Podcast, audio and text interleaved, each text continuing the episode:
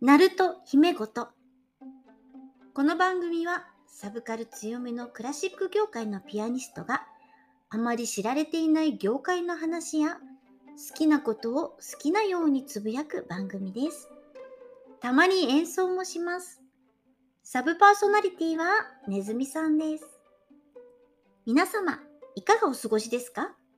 パーソナリティのナルト姫ですメリークリスマスですねどんなクリスマスをお過ごしですかお仕事で忙しい方も家族でね過ごしている方も恋人と過ごしている方もクリぼっちの方も皆様に幸せが運ばれますようにそんな姫はですねクリスマスはこの業界は書き入れ時と言いますか稼ぎ時と言いますかまあむちゃくちゃですね演奏会目白押しなのではい本番をしていますクリスマス気分なんぞちょっとないんですけれど今晩ですね売れ残って安くなったケーキを狙いまして買って帰ろうかなって思っています今回は前回に引き続きゲストに埴輪さんをお呼びしてお話ししたお墓シリーズの第2回目です。ですが、どんどんお墓のお話から遠のいてしまいまして、雑談になりつつあります。真面目なお話は3回目に期待ということでですね、今回はちょっとした箸休めだと思って聞いてくださいね。そして映画4日間の奇跡から最後の祈りという曲を弾きました。短い曲なんですけれども、とっても染み入る曲です。こちらも最後にお届けしています。お楽しみください。それでは今日も移動中の方、療養中の方、お仕事の合間、それぞれのシーンでほっこりできますように、最後までお付き合いよろしくお願いいたします。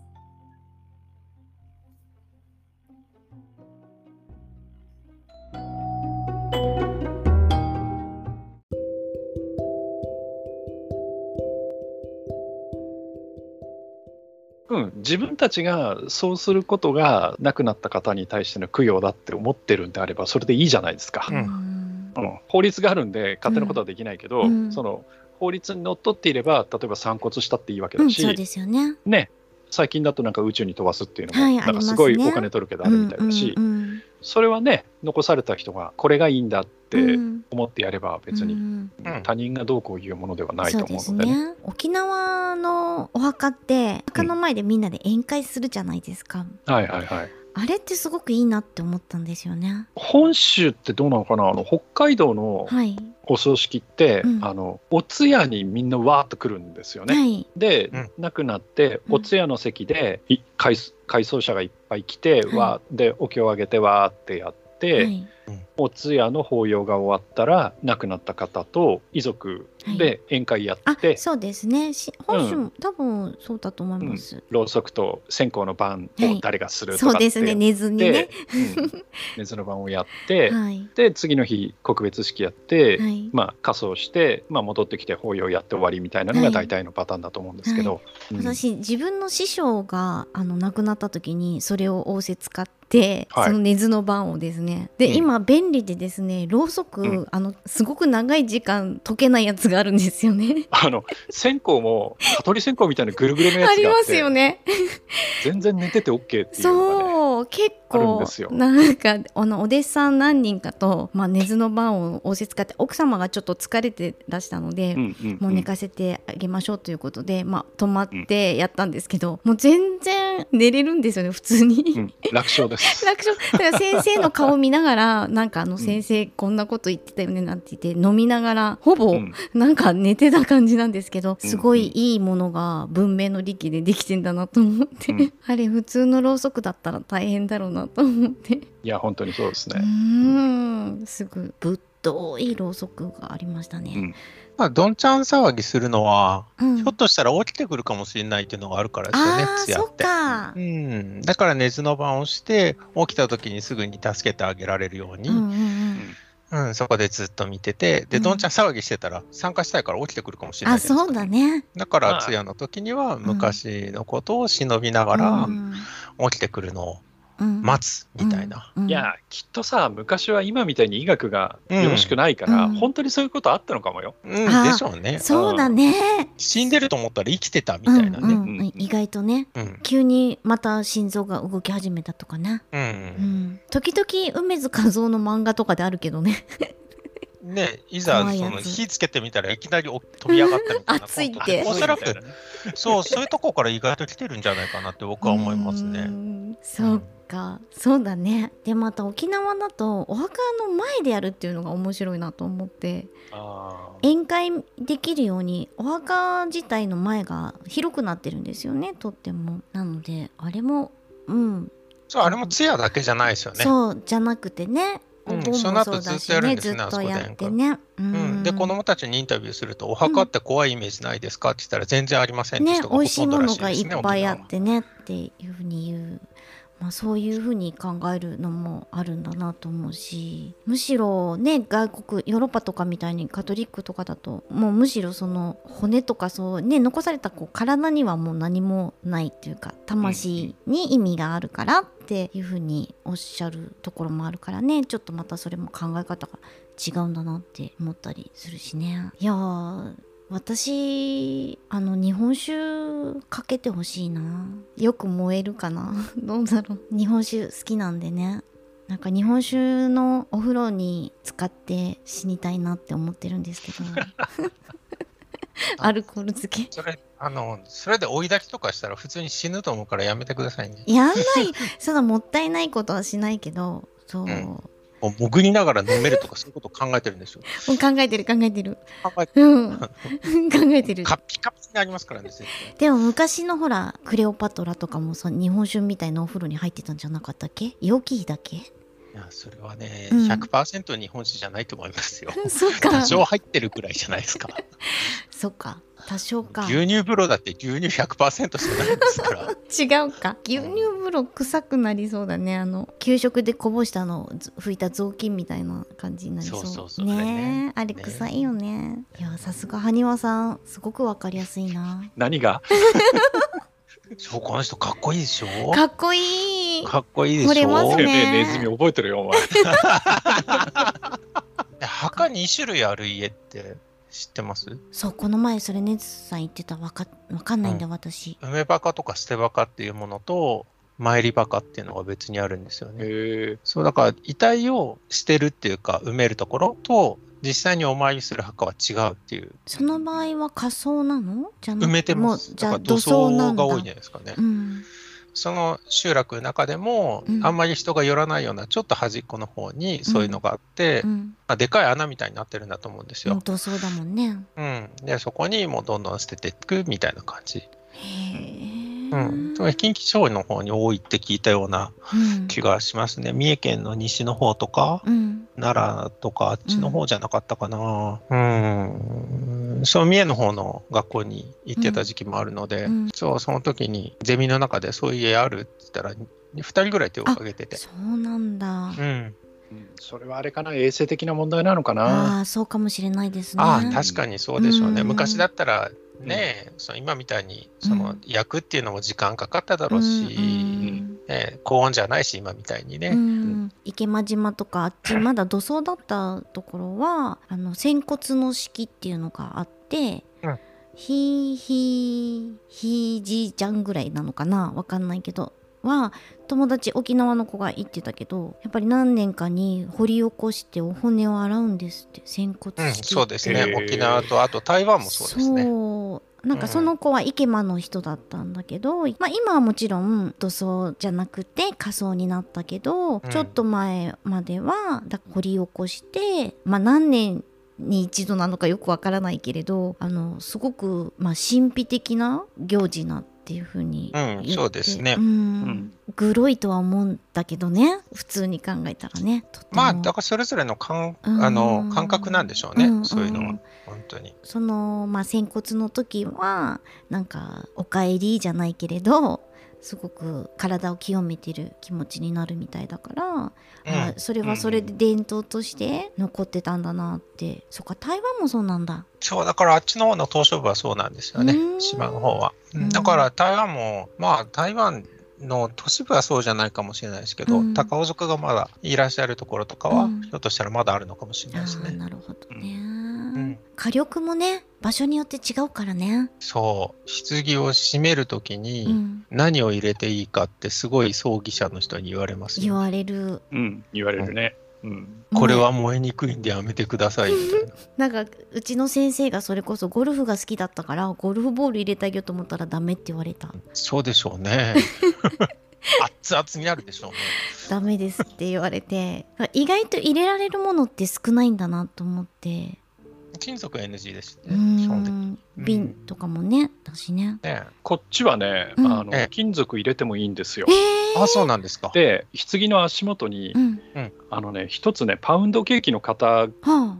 ぐらいの大きさの入れ物、きっとパウンドケーキの型だと思うんだけど、 うん、それが置いてあるっていうか、それ最後に入れるんですよ、足元にね。邪魔にならないとかに。うんうんうん、で、その中に、例えば時計とか。そうだね、うん、大事にしてたね。そうそうそう、眼鏡とか。入れてあげてって言われて、うん、でそれに入んないのはあのやめてくださいって言われる大きいやつそう大きいやつはねでそれは焼いて溶けても足元の横にこう固まって残るだけだからパウンドケーキと一緒に残る感じ、うん、溶けちゃう感じだからうんそうだからそれは入れてもいいですよって言われるけど、うん、うん、あと昔はほら六文銭って言って、うん、お金をね、うん、要は三途の川を渡る時の渡し賃を持たせる、お金がいるんですか三途の川ってお金持たせるんですよえー、知らなかった、うん、うち入れてました入れてるよねうんそれは入れてあげてくださいってそれは昔からの風習だからって言って、ちょっと入れてあげるんですよね、うんうん、そうポシェットみたいなのを効果をねいくつか入れてあげるんですよそっかお金なくて渡れないとかわいそうですもんね、そうそうそうそう、戻ってきちゃうから、うん戻ってこられても困るんで、うん、だからあの、うん、入れてあげるんですけど、うんうんはあそうなんだその辺も宗教とかによっては若干違うかもしれないんですけど、うん、あのちゃんとその最後にその棺の中で着せる装束もね、うん、旅を履かせてとかするじゃないですか。はい、はい、あれ白装束じゃなきゃダメなんですかねうんそんなこともないんだろうけどね別に素材によるんじゃないそっか、うん、もう最後ぐらいはコスプレさせてくれみたいに言ったら、コスプレがいい のねあのドレスじゃなくてコスプレがいいのね何で入りたいんですかあのトールちゃんで入りたいんですトールちゃんいいね髪の毛切っちゃったからなそうあすいません埴輪さん私コスプレ癖があるんですほういいじゃないですか、はいあこんなこと言ってくださるなんてありがと優しいでしょ羽生さん優しいんだよお前いい加減にするよ全然惹かれなかったねずさんよかった普通にコスプレはいいんじゃないですか別にそうですかうん羽生さんはコスプレしたことあるんですか俺うんとコスプレはないけど、うん、ないけどうん、うん、ないねやりませんなぜいやあのー、まあちょっとお誘いしてみただけですなるほど。はい、はい、何が似合うかな。羽生さんはね松本零士系が似合う気がする。どういうことだよ。えキャプテンハーロックとか？はあいやハーロックよりもね。うん。たら私エメラルダスになるよ。トチロ？違うか。トチロじゃない。トチロじゃない。トチロいいね。マントかぶってればいいからさ。えー、でも簡単だよね。 うん。山山とかな。山と古代進む。山とのそうのああいう服がかっこいいね。矢印。館長でもかっこいいんじゃないかな。羽生さんは。沖田さん？沖田館長、うん、へえちょっと古代進むと沖田館長じゃだいぶ違う感じなんだけどどっちも似合うような気がするああそうなんだいいな敬礼しちゃおうかなじゃあネスさん一緒に敬礼しようよそしたらあの沖田館長にしたつもりが気づいたら自分で何かやって、うん、あの39の車掌さんに自分からなろうとしてる黒くなっちゃうじゃん、うん、気づいたらなってるみたいなえー、じゃあ松本零士さん系だったらネズさん何する、うん、デスラになって青く塗る私そうしよっか、ね青く塗る、うん髪の毛黄色くしてねねいいねそれね、うん、しないけどね松本零士系かそうなんもうちょっとこっち側じゃダメなのエエヴァンゲリオンとかさそれそれこっちなんだこっち方こっち方じゃダメなのかな最近のあのなんで自分がコスプレする前提で話が進んでるのかよくわかんないんですけどね。あ、あの妄想です。え、しないんですか。どういうこと？いや、次会う時にはコスプレで。なんで？るでし ょ。コスプレで飛行機乗るっ てか。あの羽田でね。羽田で？羽田で着替えの。そうあの長い長いあの通路の途中のとこで、ね、トイレで。そうトイレでありますよね途中でね。うん。そうであの長いエスカレーターをねその格好で降りてくる、ね、うん、いや怖いな敬礼して待ってるみたいなそうだね私たち敬礼して待ってましょうねそうめっちゃ目立つ、ね、 画用紙に矢印書いてさ「埴輪様」って書いてあ気づいたら「YOU は何しん」の人たちそうだね来てね 誤解されて 日本人ですって外国人じゃありません外国から来てませんいやもう今も全然ねコスプレとかできる状態じゃないんでなんですけどなのでせめて亡くなる時には、ね、いやもう断捨離しようかなと思って何をですかコスプレしてるんですかうんお今大きいスーツケースを出してきたらはい、中にコスプレのものをしまってたのをすっかり忘れて今部屋中わけのわからないものが すごいことになっていてこれをどどうしようかなって今もうこのままゴミ袋に入れてしまって明日の燃えるゴミに出してから行ってしまうのがいいのか今一度ちょっとベッドの横に置いといて帰ってきてまた大きいスーツケースに戻した方がいいのかすごく悩んでるんですけどどうしたらいいですか、ね、とりあえずネズさんに預けたらいいんじゃないですかネズさんに預けるネズさん着るあれ ネズさん着てみるあなんか大丈夫ね何ネズさん ネズはいはいすみませんちょっとちょっとだけ言いませんでしたあの、はい、大丈夫送りつけないから平気ですはいはい大丈夫ですえ羽生さんならどうしますかうんどうするかですけどね、はい、あのしまうとこがなくてのっぴきならなくなったらさすがに処分しちゃうかもしれないですけど、ね、気に入ったのだけ取っといて数減らすっていうのもありですし、はい、すごい真面目に答えてくださ って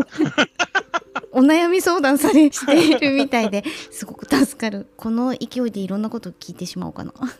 埴輪寺なんで埴輪寺だね根津まどかと埴輪寺いいな埴輪さんはいつもその落ち着いたテンションでいらっしゃるんですかうんどうだあんまりこうすごくわーってなることはないですけど、うん、喧嘩したこともありましたよね。、うん、あるある。まあ、喧嘩はいいんじの、うん、意見の交換ですね、そう、で、お互いの思ってるとこばってぶつけて、うん、ああ、なんだ、そんなことか、みたいな感じになって。うんうん、それは大事なことだと思います。そう、で、その時、あの、一番ひどかった時には、羽生さんが先に、あの、もう落ちるねって言った時ね、今日はありがとうねって言ったらね、羽生さんから、あの、うっせえバーカって。うっせえバカだったっけ死ねじゃなかったっけ そうですね。うっせえバカだったと。うっせえバカ死ねとか言ったような。あ、そうだ、うっせえバカ死ねだ。あ、そうだ、そうだ。めちゃくちゃ愛情がありますね。そうそう、ひどいなとか思いながらね。埴輪さんはなんか音楽とかはどんなジャンルとかがお好きなんですか、はい音楽ですかはいちょっとまた違った切り口なんですけどそうですねまあ古い洋楽とかは結構好きであとはまあロックも好きだしまんべんなくってほどでもないけどただあの最近の今でも j p o p っていう言い方するのかなポップス、ははあんまり聞いてないかな、うん8 10年そうですねそそのくらいの洋楽が好きだったり、うんうん、あとはまあこういうオタクなんでゲームミュージックとかは好きですけど、はいはい、スクエア以外っていう縛りが入りますけど、うん、ねどうしてもほらネズミさんと、まあ、私もクラシックなので、はいはい、あのそういう意味ではどうそのクラシックってってどういうふうに捉えてらっしゃるのかなと思って、自分はそれこそあの根津さんとかねああいう知識はないんですけど、はい、ただそれなりにはクラシックは聞いてはきてるそうなんですねかなとは思ってます。はい一時期はやたらうちの地元の図書館で今もそういうのってあるのかな、はい、ヘッドホン借りてレコードをかけてくれるっていうサービスが、えー、図書館に昔僕が小さい頃あったんですよ。はい、でその紙に聴きたいクラシックの曲とかをこう書いて、うん、係の人に渡すとヘッドホンくれて、うん、何番のテーブル座ってくださいって言われてそのテーブルにジャックがついてるんですよ。はいでそのジャックに借りたヘッドホンをザクッと挿して、うん、かぶって待ってると紙に書いて出した曲をかけてくれるっていう、えー、一時期「月の光」とあと何聞いてたっけな、うん、あとタイプライターとかをやたら聞いてましたね一時期アンダーソンアンダーソンいいですね、うん、とっても楽しい曲がいっぱいありますよねとかああとねボレロがすごい好きなんでラベルのだからボレロも随分聞いてたし、えー、うちの親の影響で展覧会の絵とかはなんかやたら聞いてた記憶がありますけどはね。い、えー、うん、ネズさん知ってた初めて聞いた。いや、ね、あんまりだってクラシックの話したことないと思う。ねあのクラシックの話するとしてもあのゲームで使われたクラシックの回をやる時とかね、うんうん、そのクラシック話さなかったもんね、うん、展覧会の絵かそれはあれですかなんか美術関係だからとかですかじゃなくてたまたま、うちの親父が、あの昔30枚くらい入ってるレコードのその、なんかクラシック全集みたいなのを買ってきたことがあるんですよ、あったあったあのレコード、白い白い帯のやつじゃないいや、帯までちょっと覚えてないんだけど、箱がね、箱が3箱あって、それぞれに LP が10枚ずつ入ってるっていう。だから、ね、よくあるベートーベンのその5番だ、6番だとかってのはもちろん入ってるんだけど、あとは、うんと何が入ってたかな。スメタナとか入ってたのかなとか有名どころだよね。ところそれだよ。そういうのが入ってて、そうだね。新世界と、かね。そうそうそう入ってて、っていう中に確かムソルグスキーがあって、まああるでしょうね。そう。であの展覧会内のあのプロムナードっていうところを聞いた時に、はい、あこれかっこいいと思って気に入って、うん、すごい聞いてた記憶があるんですよね。うんそれね多分同じの持ってたと思う僕あそうマジで、うん、うちの父親が同じように持ってて、うん、そううちにまだ LP がある頃によくそれをねかけてましたね、うん、自分はだからクラシックの知識はそそのレベルだから、うん、あの有名どこしかきっと知らないと思うだからペール・ギュントとかあ、ね、十十分十分だと思います今だってすごく出てきたよねねずさんね。ねびっくりしたね。うん、珍し珍しいというか、うん、そこまで話せる人はあんまりいないいないよね。こういう名詞がちゃんと出てきてるからね。そう聞いてるもの、ね、だから姫っちと僕の会話になると、まあ、そりゃカオスな状態になる時はありますけども、誰も分かんないようなそのマニアックな話とかはしますけど、うん、ジョン・アダムスの、うん、チアマンダンスがミニマルで、ね、あれも、みたいな。逆にだからあのオタクの人にありがちなそのマーラーがどうのこうのっていうのはあんまり喋れないんですよ。いやいいいいそこは、ね、全然いいと思います。マーラーとブルックナーとワーグナー、ね、めんどくさい。ね、そうあのワグネリアンとブルクネリストに任しときゃいいんですよ。うん、あの人たち任しときゃいい。本当それだけでチャンネル持てそうなぐらいそうそうそう別にうちらそれを語ろうと思ってないしねそう新しく出たブルックナの8番の何番のこの人の好きでこの時の演奏会でで、ね、何年のやつみたいな話でその CD1 枚でねあの人たちは10時間ぐらい喋れるとすごいよね。うんいや私医学賞のここのねってワグナーチューバーがねみたいな感じでもうすごいワグナーったらあれだっけうんとワルキューレの気候がワグナーだっそけうですよダンダンテレンダンダンですよそうそうそうあれぐらいしかわかんないからいやすごいですよちょっとネズさんあ のほら映画つながりで覚えてるだけであでもかっこいい曲だよねかっこいいですねいいいところですよねとってもワルキューレンたちが出てくるとこですねへえ意外とまあ CM とかでも使われてたりすると、うんねうん、例えばその展覧会の絵も珍百景で必ず最後の「ちゃんちゃんちゃんちゃんちゃんちゃん」って出てくる とあれが誰もねその展覧会の絵の最後の方だっていうふうにまあわからないかもしれないんですけどすごいね、うん、あのそういうふうにこうあのイメージされ王人事王人事もそうですよねあの、うん、そういうイメージが作られちゃってるのもあるんですけど意外と自然とななんか使われているっていうのがあるので、うん、むしろ羽生さんみたいにあこういうの聞いたことあるよって固有名詞出てくるその純粋な感じがとても嬉しいというか、ね、うん ね嬉しいよねねずさんね,ねめちゃくちゃ嬉しい。うん、いやそのくらいに戻りたい。戻りたいね。テレビ見ててね、うん、なんかちょっとマニアックなクラシック流れた時にバッて見ちゃう、ね。そう誰演奏してんだろうとかって思っちゃう そうね、うん、本当に無人島のやつとかねそうだね無人島のあの飯作る時はいつもモーツァルトの「ホルンコンチェルト」の一番とかね、うん、あでもね、うん、その気持ちちょっとだけわかるのは、うん、あのいつだっけなちょっと前なんですけどそれこそ F1 で、うん、スタート前にその国その国の国歌を演奏したりするんですよ。うん、で国によっては歌手が出てきて歌ったりするわけですよね。うん、なんかオペラ歌手が出てきて歌ってたんですよ。で自分なんかもおすげえなと思って聞いてるんだけど、僕らはね頭空っぽにして聞いてああすごいねすごいね、うん、こんな声出るんだねすごいねって聞いてるけどやっぱそういう聞き方できないじゃないですかやっぱプロの方ってのは。あうん、だそれが、ね、果たしてそのどっちが幸せなんだろうって考えた時にまあそれはちょっと分かんないよねっていう。でも私、うん、埴輪さんのその感想っていうのは子供たちの感想と同じ気がするんですよね。いやだと思います初めて、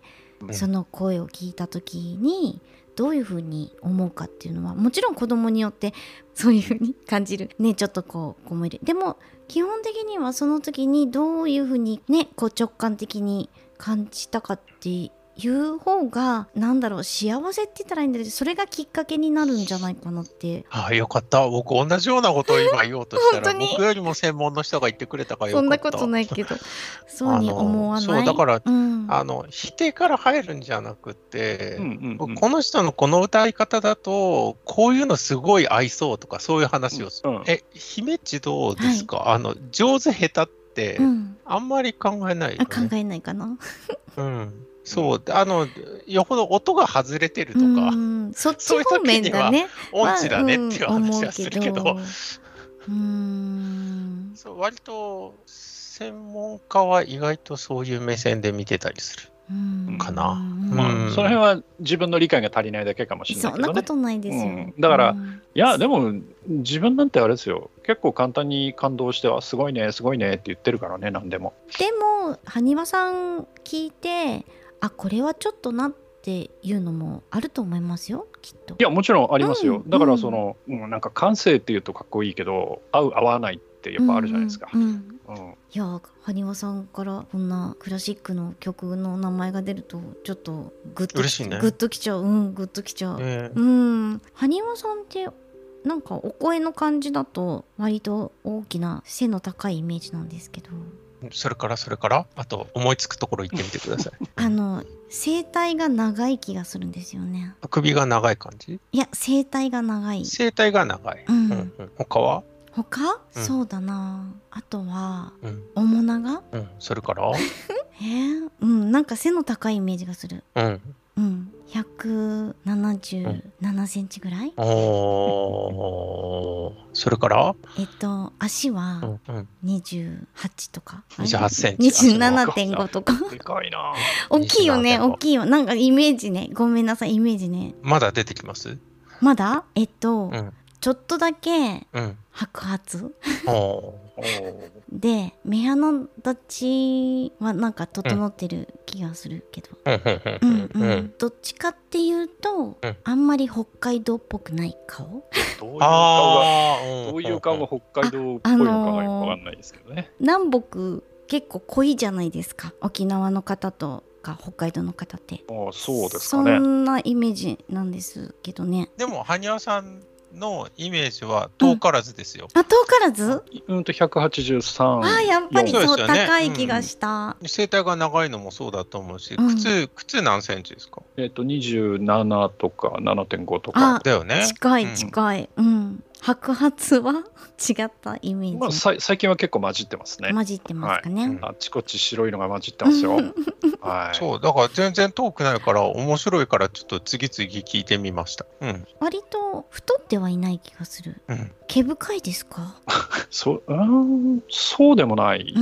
ですね、一般的日本人ぐらい一般的な日本人ってどのくらいじゃないですか。なんかそんな感じがする。めちゃくちゃ毛深くもなく、うん、薄いわけでもなくみたいな。うんうん、あ、面白い。ちょっと想像して楽しかった。うん、あのーぜひこの後モンタージュ写真みたいにあの姫っちが書い てあのここにカメラでそうだねこういう私の今日の埴輪さんのイメージはこうでしたっていうのを送ればいいねこの人ねなんかじゃないけど俺に会うとやたら愚痴こぼしてくるんだよねそれは聞いてるか、ね、うん そうですよ聞いてくれるからですよやっぱりあの兄としてね、うん、いやがましいわえでも私も今日思いましたよなんかの時は埴輪さんに相談しれすればいいんだと か断捨離の話じゃないけどあちょっとしたこともちゃんと真に受け止めて、うんちゃんとした答えねずさんだったら「え好きにすればいいんじゃないいない?」って 言うよね好きにしたらって好きにしたら姫の好きにしたらってそれそれ、うん、今着れるのとか言いそうじゃないいや今着れるのっては言わない言わない思ってても言わないあ見てこれは着れないって思ったら今着れるのって言うかもしれないけど多分クッションなんだと思うんですよそう私今日ちょっと他のとこでも喋ったんですけど羽生さんに言うとこう、うん、なんだろう受け止めてくれるからちょっと落ち着くんですよねねずさん。あのね、姫っちはねこういろんな人のクッションになり続けてるから他のクッションが欲しいんですよ自分のクッションがねそういうことなんですそういう立場の人だからなるほどあの一応僕もってことにしておいてくださいそうねえ何あれ 何ネズさんもクッションだよ。ありがとう。ありがとう。いつも、ね、あいや、姫っちのクッションじゃなくて、うん、あじゃなくて僕も普段仕事してる中でね、ね、クッション欲しいよね。クッション。だから今、クッションがなくなったどうする問題がね、うちの会社の中で。 本当だね。そう、埴輪さんはそうやって受け止めてくれるから、ねずさんも愚痴れるんだよね。そうそうそううんうんうん。まあ、それはね、お互いに多少話したところで、お互いに実害がないからね。そうですか、うん、ね、別に仕事が同じ分野の仕事じゃないしさそうですね、うんうん、まずまずその仕事でなんていうの一緒になることもないだろうし、ねまあ、そういう面ではこっちがさ例えば何か相談を受けたとしても結構適当なことも言えるわけでいや多分適当とかじゃなくて、その違う世界の人から見てたらこう見えるんだっていうのを知るのも私たちとしてはすごく、うん、まあ大きい、ね,、なって思う。なんかその、うん、でそれで意外と、うん、あこれこういうことなんだって気づくことがすごく多ういので、ん、あるかなって思う。だからネズさんと私は同じような、まあ同じ世界にまあやってることは違うんですけど、だから彼の思ってることも多分私が言ってることもわかるじゃない？あそういうふうに、うん、そうそういうことに対して腹が立つのも分かるしっていうだけどまたそれを他の世界の社会の人たちが見ると、うん、あこういうふうにまた見えるんだって思うとまた新しい発見だよね、うん、うん、あるよね意外とそれで、ね、あ自分が思ってたことってこんなにちっちゃいことなんだって思うこともあるし、うんうん、大したことないこと、とかねあるし、うんあとはそのいやわかんないけど今の俺のその仕事をしてる上でのその立場とかと、うん、やっぱり年齢も違うから、うんそういうところのその組織の中での立ち位置っていうのが若干違ったりするからそうするとそのこの立場だとこういうところはこう考えちゃうんだよねとかっていう話はできるところはあるかもしれない、だから、ね、自分はどっちかっていうと今は別に自分で会社経営してるわけじゃないけどどちらかというと経営者サイドの、うんうん、立場に立って話をしなきゃいけないことがあるので、うん、ペイペイの使われてる人たちの不満とかなんとかっていうのは、その経営者からしてみるとこうだよとかっていう話はできるのでね、うんだからそういう面では話はできるのかなとは思うけど、ね、それもでもちゃんと聞いてあげるわけだよね下の方の人たちとペイペイの人たちまあだって聞かないと話できないからねそうだよねいい上司だねちゃんとね、はあ、こういう上司だったらよかったのにね、ね、本当にね下の人の気持ちを分かる上司がいいねそうだよね、ね、うん、それは感じるよねえー